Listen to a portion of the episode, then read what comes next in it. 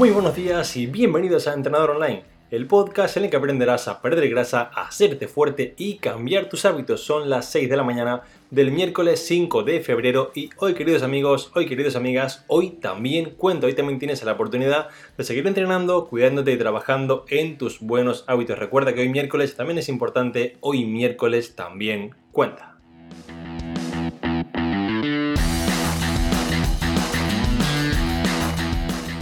Esta mañana tenemos un capítulo muy muy chulo con una historia súper interesante que realmente te va a hacer entender la importancia, para bien o para mal, de tu entorno, de tus hábitos y sobre todo, sobre todo, sobre todo, que nadie lo use como excusa, sino que entiendas cómo tú puedes actuar de ejemplo para modificar tu entorno, tus hábitos, digamos, las personas que tienes a tu alrededor y que realmente esto en lugar de ir en contra vaya a favor. Así que verás que es un capítulo muy chulo con una historia realmente muy, digamos, eh, enriquecedora, una historia que realmente te cambia el chip de una manera muy sencilla.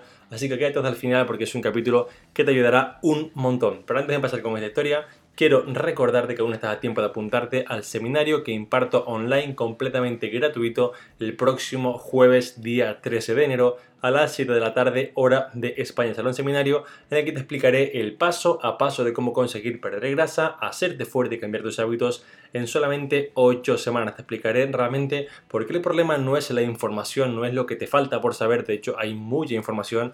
El problema es realmente no tener un plan y el problema realmente es no, digamos, cumplir con las premisas que debe, tiene que tener un plan para que tenga éxito. Así que verás cómo crear tu propio plan y cómo poder conseguirlo para poder acceder y para poder guardar la plaza, porque digamos que no cabe todo el mundo, ¿vale? Puedes hacerlo entrando ahora mismo en trainingaroundtheworld.com o al final de este capítulo, si vas, bajas para abajo en la aplicación en la que lo escuches, verás que en el texto hay un enlace que pone registrarme al podcast. Aquí puedes hacerlo y así te guardamos la plaza para el próximo jueves, día 13 de enero a las 7 de la tarde, hora de España.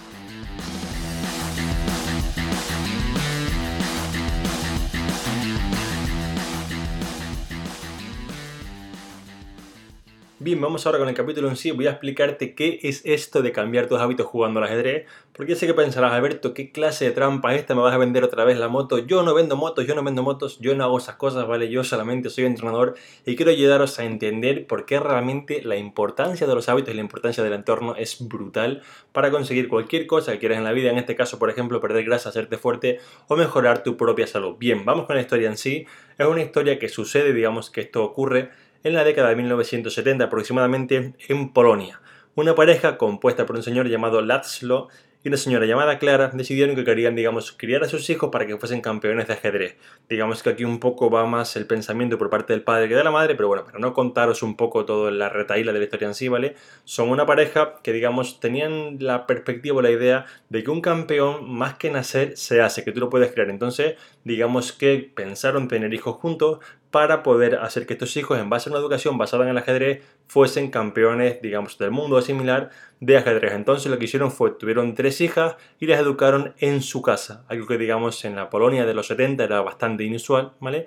Y su plan era que la casa estuviese llena de libros sobre ajedrez, las niñas fuesen a torneos de ajedrez de manera frecuente y así poco a poco se convertirían en campeonas de ajedrez. Pasaron los años, todas fueron bastante buenas jugadoras, pero en concreto la más pequeña, Judith, con solamente 15 años y 4 meses se convirtió en la maestra más joven en la historia del ajedrez, digamos derrotando, quitándole el puesto a Bobby Fischer, que realmente era como el número uno en esa época, que Bobby lo consiguió a los 27 años, digamos el título de maestro del ajedrez, y la niña lo consiguió a los 15 años y 4 meses, con lo cual, o sea, la ventaja que le llevaba solamente por tener ese entorno favorable al ajedrez era brutal. Y ahora te preguntarás, Alberto, ¿y qué tiene que ver esto con los hábitos? ¿Qué tiene que ver esto, digamos, con perder grasa? Bien, vamos con ello. Lo curioso de esto es que, digamos, tiempo después, tras el revuelo que, digamos, se generó por este tipo de situación, pues muchas personas, digamos, periódicos y similares, empezaron a entrevistar a las niñas y a preguntar sobre si realmente pues, se sentían como obsesionadas, si realmente, digamos, habían estado tristes en la infancia, ¿no? Habían estado como infelices por no haber hecho como una vida común. Y su respuesta fue, digamos, la misma en las tres, era en absoluto. Es decir, para mí era súper divertido porque yo hacía lo mismo que mi hermana. Mi hermana jugaba al ajedrez, yo jugaba con ella, ganaba yo, ganaba ella y realmente para mí era súper divertido porque era lo normal. Es decir, en mi casa todo el mundo jugaba al ajedrez, había libros, veíamos películas y realmente para nosotros jugar al ajedrez era lo más normal del mundo. Entonces, para nosotros no sentimos que fuésemos infelices ni mucho menos, realmente sentíamos que éramos súper felices y que estábamos súper contentas jugando al ajedrez entre nosotras, con nuestros padres incluso, y mejorando semana a semana. Entonces, ¿Qué nos enseña esto? Realmente, ¿qué tenemos que aprender de aquí? ¿vale? Tenemos que entender que el entorno tiene un poder brutal, o sea, increíblemente grande, no sé la palabra que puedo usar aquí, ¿vale? Catastróficamente grande para que lo entienda, sobre, digamos, los hábitos que tú haces, digamos, la, la, manera en la que piensas, la manera en la que actúas día a día, ¿vale? Si tu entorno, digamos, si en tu gente cercana, si en tu familia similar, la gente se cuida, si en tu entorno es normal ir al gimnasio, si en tu entorno es normal hacer dieta, tú no, sentirías, no te sentirías como un bicho raro, digamos, o una persona un poco más, eh, eh, digamos, como que eres el malo de la película, ¿vale? Cuando realmente pues, vas al gimnasio en Navidad, o cuando realmente pues, vas a un restaurante y piensas en buscar un plato que tenga más proteínas, es decir, al final importa un montón cómo piensa tu entorno, porque esto, aunque no lo creas, te condiciona, ¿vale? Voy a explicarte por qué. Nuestro cerebro está, digamos, creado o ha evolucionado en un entorno en el que, digamos, le gusta sentirse querido. A nosotros, a todas las personas nos gusta, ¿vale? Una de, una de las cosas, digamos, que son más importantes en la vida es el afecto y sentirnos queridos. Entonces, se ha demostrado científicamente que muchas personas acaban, digamos, por aceptar cosas como no válidas, por ser incluidos, por ser un poco aceptados en su entorno. Y lo explico, ¿vale? Suponte que tú eres una persona que no fuma con normalidad o que no bebe, no te gusta, no te apetece, pero sin embargo sales un fin de semana con los amigos, ellos empiezan a fumar, a beber e incluso a tomar algún tipo de droga, ¿vale? Por ponerte un ejemplo. Y tú, pues la verdad que no suele hacer estas cosas, pero un poco por presión social acabas por hacerlo. Y esto es así porque tú lo haces, tu cerebro lo hace, para sentirse querido, sentirse aceptado dentro del grupo y por eso actúas igual aunque tú sepas que esto no está bien, aunque tú sepas que esto no es correcto, actúas igual. Entonces, si lo extrapolamos un poco al mundo del entrenamiento, muchas veces verás que tú acabas por comer incluso un poco peor o acabas por tener un fin de semana un poco más sedentario, solamente porque tu pareja, porque tu familia no quiere hacerlo y realmente estás como un poco dejando, digamos, tu, tu esencia, estás un poco dejando las cosas que tú quieres hacer por sentirte aceptado o aceptada en ese grupo, que realmente ese grupo, ese entorno no te va a hacer mejorar, al contrario, digamos que te va a hacer un poco pues ir para abajo porque su, digamos, su manera de actuar no está en pos a que tú mejores o a que tu físico mejore. Entonces, aquí tenemos un mensaje muy importante y es que realmente tu entorno, el entorno de todos, ¿vale? Nos condiciona para todo. Incluso, por ejemplo, si miramos en, en métricas económicas, ¿vale? Hay estudios que dicen que, digamos, que tú nunca vas a ganar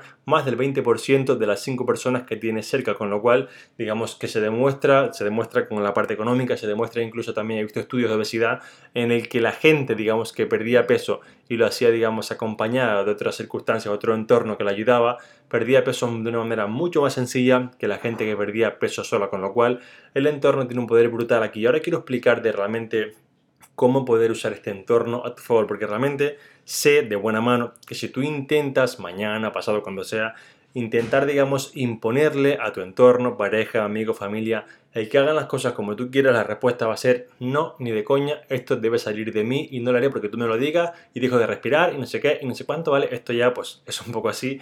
Y esto sucede, esto ocurre porque al cerebro no le gustan los cambios autoimpuestos. Si yo a ti te, digamos, autoimpongo un cambio, supongamos que estás en una empresa, ¿vale? Y yo te autoimpongo que te vas de la empresa a otra aunque sea una empresa mejor, al cerebro no le gusta porque realmente no quiere los cambios autoimpuestos, quiere realmente los cambios que él hace, que él genera y que él, digamos, ha pensado. Entonces aquí, digamos que la manera más mala para hacerlo, la manera, digamos, que no funciona, es la manera de autoimponer las cosas. La manera que realmente sí que funciona es actuar de ejemplo. Actúa de ejemplo. No te enfades si, por ejemplo, pues no quieren comer sano o similar. Actúa de ejemplo y hazle ver a estas personas, digamos, la parte buena, la parte interesante de cuidarse, hacer deporte, entrenar, el entrenamiento de fuerza, la proteína, el ser activo, todas estas cosas para que realmente ellos vean que no solamente pues están haciendo mal, sino que pueden hacerlo bien con tu ayuda y así conseguir que el entorno cambie, estar un poco más en contra a estar a favor.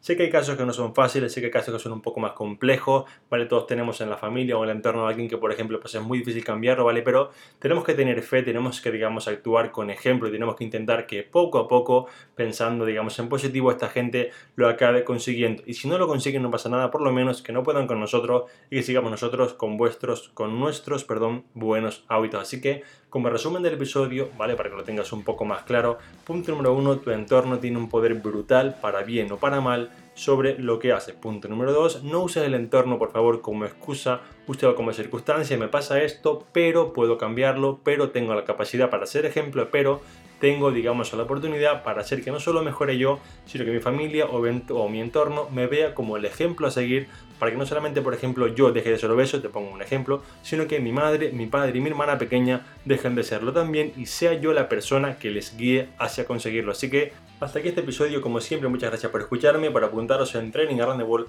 por registraros para el seminario del próximo jueves, día 13, y por estar al otro lado. Gracias por cada comentario en Instagram, cada comentario en iTunes, cada valoración de 5 estrellas, y por todo lo que hacéis para que yo siga aquí cada día grabando un podcast diario a las 6 en punto de la mañana. Yo me despido hasta mañana, así que todo el mundo a seguir entrenando y a seguir trabajando a tope.